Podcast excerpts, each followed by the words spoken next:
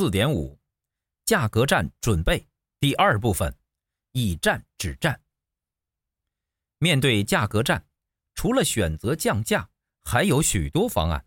我在这里介绍几种方案，供大家参考。客户在意什么？除了价格，客户还对什么感兴趣？我们能否通过提升价值来取代降价？我们可以借助市场调研等方式获得想要的信息。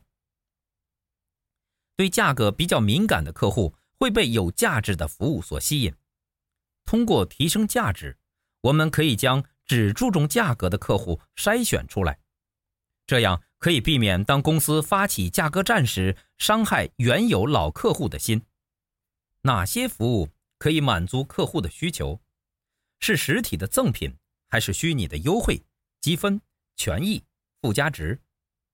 例如，花旗银行很少跟风打价格战，但其客户可以享受很有吸引力的独家权益。二零一八年，知名歌手凯蒂·佩瑞 （Katy Perry） 举办演唱会，在门票开始预售的两天前，只有使用花旗银行信用卡的客户。才可以在线上购买门票，这个独家权益让没有花旗银行信用卡的粉丝很羡慕。什么样的服务能吸引客户？我们可以考虑几个要点：让客户觉得物超所值，避开现有的市场竞争等。如何经营细分市场？经营细分市场可以避免价格战，即使面临价格战。公司也可以将打击面尽可能缩小到一定范围内。很多公司会把客户进行分类和分级管理，并为客户提供差异化服务，例如记名会员卡、积分换大礼、生日当天权益等。如何计算成本和效益并控制成本？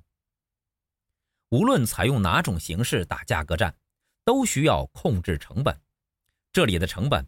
可以是具体的费用，也可以泛指机会成本，以及因为各种选择而造成的影响。例如，我们打算针对一项售价五千元的产品打价格战，并且可拿出售价的百分之二作为成本来为客户提供赠品或优惠。所以，这里的成本就是五千乘以百分之二等于一百元。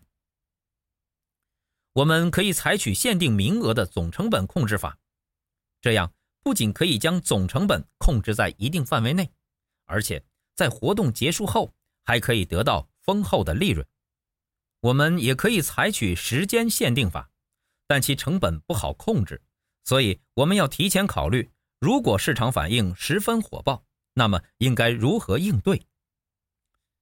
一旦出错，我们该怎么办？只要客户感受得到我们的诚意，当我们达到最初设想的目标时，就可以准备全身而退了。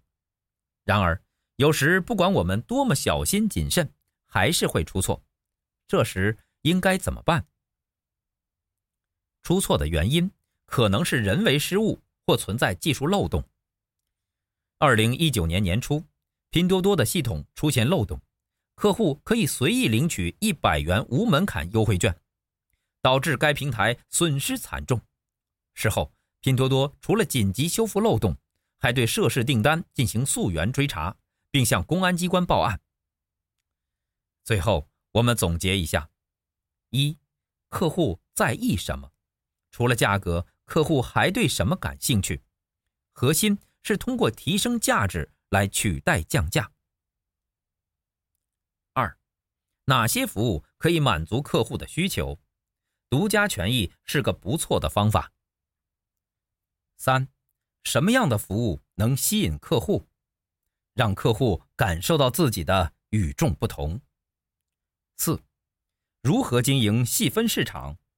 用细分市场缩小打击面，用差异化服务对客户进行分类和分级管理。